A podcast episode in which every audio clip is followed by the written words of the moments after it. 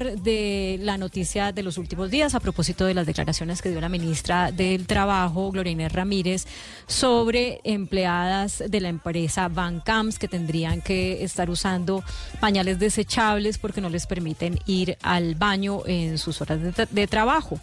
Y bueno, esto ha tenido una evolución. Conocimos el comunicado de la empresa Van Camps diciendo, pues rechazando totalmente las declaraciones de la ministra, diciendo que pues se van a defender que esto no tiene sentido, que eso no es cierto. Y hemos conocido versiones encontradas entre los propios empleados de la de, de Bancams, unas de sindicatos diciendo que sí es así, pero han salido otras también a decir que no es así.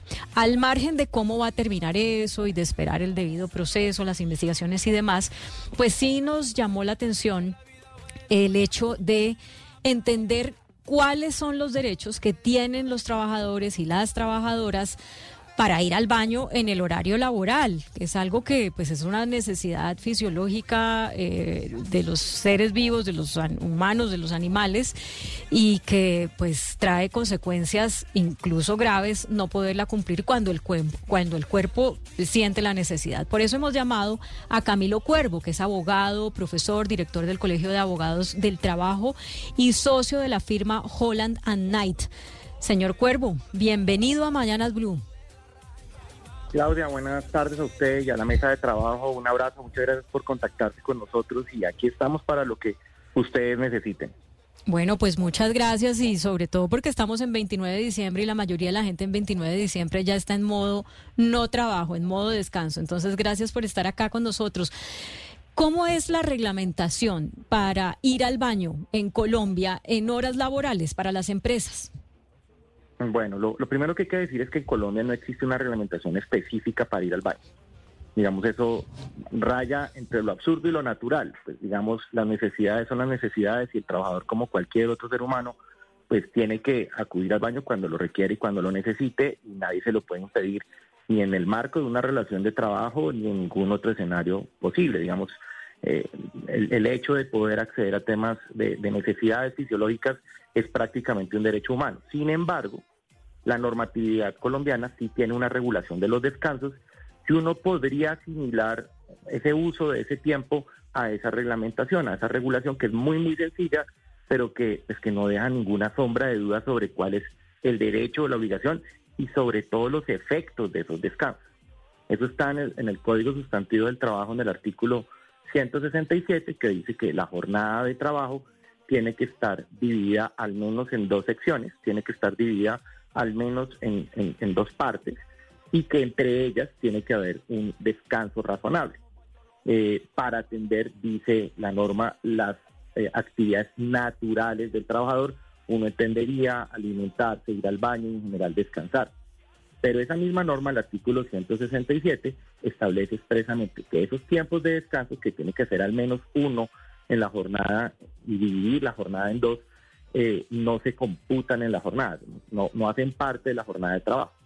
lo que puede estar pasando en Bancamp, y, yo creo que hay, hay que hacer un llamado a la reflexión sobre que nadie puede hablar del caso de Bancamp, sobre si es cierto o no es cierto lo que pasa con estas señoras, entre otras pues porque hay un debido proceso, porque tiene que discutirse toda la investigación, y creo que la menos llamada a, a pronunciarse sobre eso es la ministra de Trabajo, pues porque no puede ser juez y parte. La ministra es la cabeza del ente que va a determinar si existió o no existió una infracción laboral en este caso.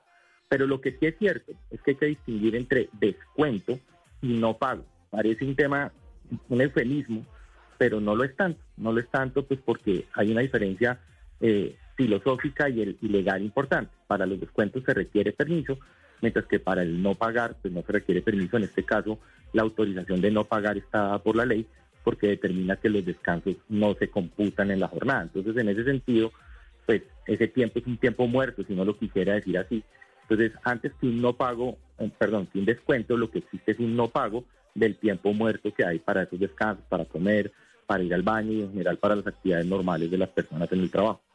Esa precisión, que esa precisión que usted nos hace es, es compleja de entender, porque entonces esto me lleva a pensar si este tipo de no pagos son viables de hacer solamente en los contratos por horas, porque si se hicieran los contratos de nómina, eh, digamos, más normales, pues sí se configuraría un, descuento, porque, porque en la nómina pues hay un ¿verdad? O como un salario fijo y entonces eh, si no se le va a pagar el tiempo al empleado que fue al baño, lo que toca hacerle es un descuento, mientras que en el, en el salario por hora se cuenta es el número de horas trabajadas y entonces ahí sí no se paga ese pedacito que no trabajó porque estaba en el baño.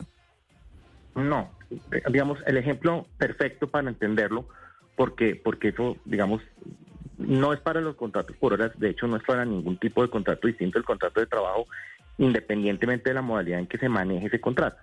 Ya, si es por horas, o es por meses, o es por semanas, que en Colombia todas esas posibilidades hoy en día existen.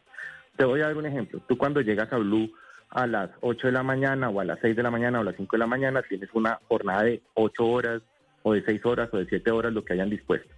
Cuando tú sales a almorzar, ahí, para poner un símil que la gente pueda entender, se para el taxímetro, vas y almuerzas o te quedas en la empresa almorzando, descansas, vas al baño, descansas una hora, dos horas, lo que sea que hayan estipulado entre las partes y cuando vuelves a empezar a trabajar se empieza a contar el tema. Entonces, por eso muchas veces uno puede llegar a la empresa a las 7 de la mañana, salir a las 5 o 6 de la tarde, cuando uno se da cuenta en ese, en ese trayecto de tiempo pueden existir 10 o 12 horas de trabajo, pero efectivas hay 7 u 8 porque tuviste una o dos horas de almuerzo, porque de pronto tuviste 15 o 20 minutos de descanso a media mañana porque tuviste 15 o 20 minutos a la tarde. La ley, el artículo 167, permite que esas horas que tú estás descansando no se computen en la jornada, no se cuenten. Entonces, tú puedes que estés en la empresa 10 horas, pero efectivas vas a estar 7 u 8 trabajando, que es lo que la ley permite. Yo, yo, yo me tomé el trabajo de revisar el, famoso comprobante de pago, en donde el sindicato pretende demostrar que hubo un, descuento de nómina y, conociendo los software de nómina es más el registro de permanencia en la empresa, esas 10.25 horas más o menos que están en los comprobantes, y otra cosa es el tiempo efectivamente elaborado.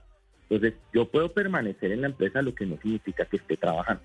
Y de hecho, en mi tiempo libre, en teoría, yo podría disponerlo para salir, hacer una vuelta, descansar. Muchas empresas lo hacen y lo permiten, por ejemplo, a la hora del almuerzo. Eh, en este caso, mucha gente dice, pues tengo un descanso de 10, 15, me, quedo en la empresa, descanso, me tomo un refrigerio, voy al baño. Es para eso que precisamente la ley permite, pero mire, digamos. Sí, doctor Cuervo, pero no, no, eh, permítame y le pregunto específicamente sobre el tema de la ida al baño que es como lo, materia de litigio en algún caso, porque obviamente algunas empresas dan una hora para el almuerzo y todo lo demás. Pero digamos, pongámonos un poquito en, los zapatos de los empresarios, de la persona que tiene la empresa, que tiene el negocio, lo demás. Con ese, con ese empleado que, que dura mucho tiempo en el baño. Es decir, porque tiene alguna, alguna, alguna cuestión fisiológica o lo que sea, demora mucho tiempo en el baño, pero igual pues hay que pagarle las, la jornada de las ocho horas. En esos casos, la ley no estipula exactamente cómo, cómo es el tiempo que se requiere para, para que la persona pueda eh, realizar ese tipo de actividades o no. Eso no, eso es imposible. ¿O eso cómo se alcanza, cómo se logra? No, es imposible, y igual insisto, la ley lo que le dice es, usted tiene que dividir la jornada al menos en dos, para que descansen, pero también pueden haber descansos adicionales. Esos descansos adicionales cortos pueden ser para ir al baño o para tomar un refrigerio y pues nadie está obligado a lo imposible, es un principio general de derecho. Yo no puedo trabajar si tengo una necesidad fisiológica. Entonces se releva al trabajador de prestar la obligación de trabajar y para que él vaya al baño. Ahora, ¿cuánto tiempo dura en el baño? Es un tema absolutamente subjetivo. Podemos demorar un minuto, podemos demorar dos horas, dependiendo de la necesidad y el tema que la persona tenga. Entonces, en ese sentido, pues, pues, yo creo que es más un tema del día a día del trabajo. Eh, digamos, cuando usted escucha la historia de, estos, de estas personas en esta empresa, pues hay algunos factores casi increíbles. Uno dice, oiga, cómo ingresas sin pañal, cómo lo maneja. Tiene unos temas que, que hacen más, más parte, digamos, de la, del mito urbano de lo que puede estar detrás y de las ganas de, generarle como más fuerza a una reclamación que puede ser legítima, que no se están dando descansos debidos. Entonces, usted le suma el tema del pañal y lo vuelve un tema muy complejo en términos de, digamos, de medios y lo que ha generado, porque si usted le quita el tema de ir al baño y le pone el pañal, pues resulta que esto hace la explosión que generó en estos días. Cuando usted se pone a hacer mm. cuentas cuánto vale un pañal, de pronto vale menos que el vale mucho más que el descuento de, de, lo que le pueden estar teóricamente mm. descontando, que para mí no es un descuento, para mí es un no pago. Pues está con muchas aristas esta situación realmente y pues si a esto le sumamos que se recomienda desde las ARL hacer pausas activas, entonces si una de las pausas activas es por ejemplo que uno pueda estirar las piernas, ir al baño y demás, eh, ¿eso hay que pagarlo o no hay que pagarlo? Y por lo que yo le entiendo a usted, pues hace falta como afinar un poco la, reglamentación para que no se presenten pues situaciones como esta que, estamos conociendo. en ese punto en ese punto que usted toca, si hay una regulación. Cuando hay un determinado número de trabajadores y una jornada determinada en Colombia, esa es una jornada que tiende a desaparecer por la reducción paulatina que tenemos de la jornada en los próximos años, pero se tiene que destinar al menos dos horas de la jornada laboral para actividades recreodeportivas y entre esas uno puede meter el tema de las pausas activas. Entonces ahí sí hay un poquito de regulación, ahí, digamos, ahí sí tenemos un marco normativo que no solamente lo permite, sino inclusive lo obliga. Eh, que haya una pausa, pues porque hay un tema de seguridad. Pero pagada. Eh, Pero pagada. Relativamente pagada. Relativamente pagada al punto que la ley plantea la, la, la, la, eliminación de esa jornada porque vamos a pasar, recuerden, o pasamos de 48 a 42 progresivamente. En este año vamos en 47, en junio del 2024 vamos a 46 y vamos a seguir disminuyendo hasta 42. Mm. Cuando lleguemos a 42 se eliminará por completo ese tiempo que hoy en día es obligatorio y si es pagado. Pero, mm. pero lo que les digo, hay elementos para ambos lados. Yo, yo en esto no, yo creo que nadie puede pontificar si los trabajadores tienen razón o si la empresa tiene razón. Cuando uno ya lo analiza desde lo técnico, no desde lo mediático del pañal y este tipo de cosas, y la ministra saliendo un 28 de diciembre a sacar esto antes de anunciar el salario mínimo, pues uno dice cuál es la intención, entre otras, pues porque este es un caso que no pasó ayer, este es un caso que viene con investigación desde hace seis meses.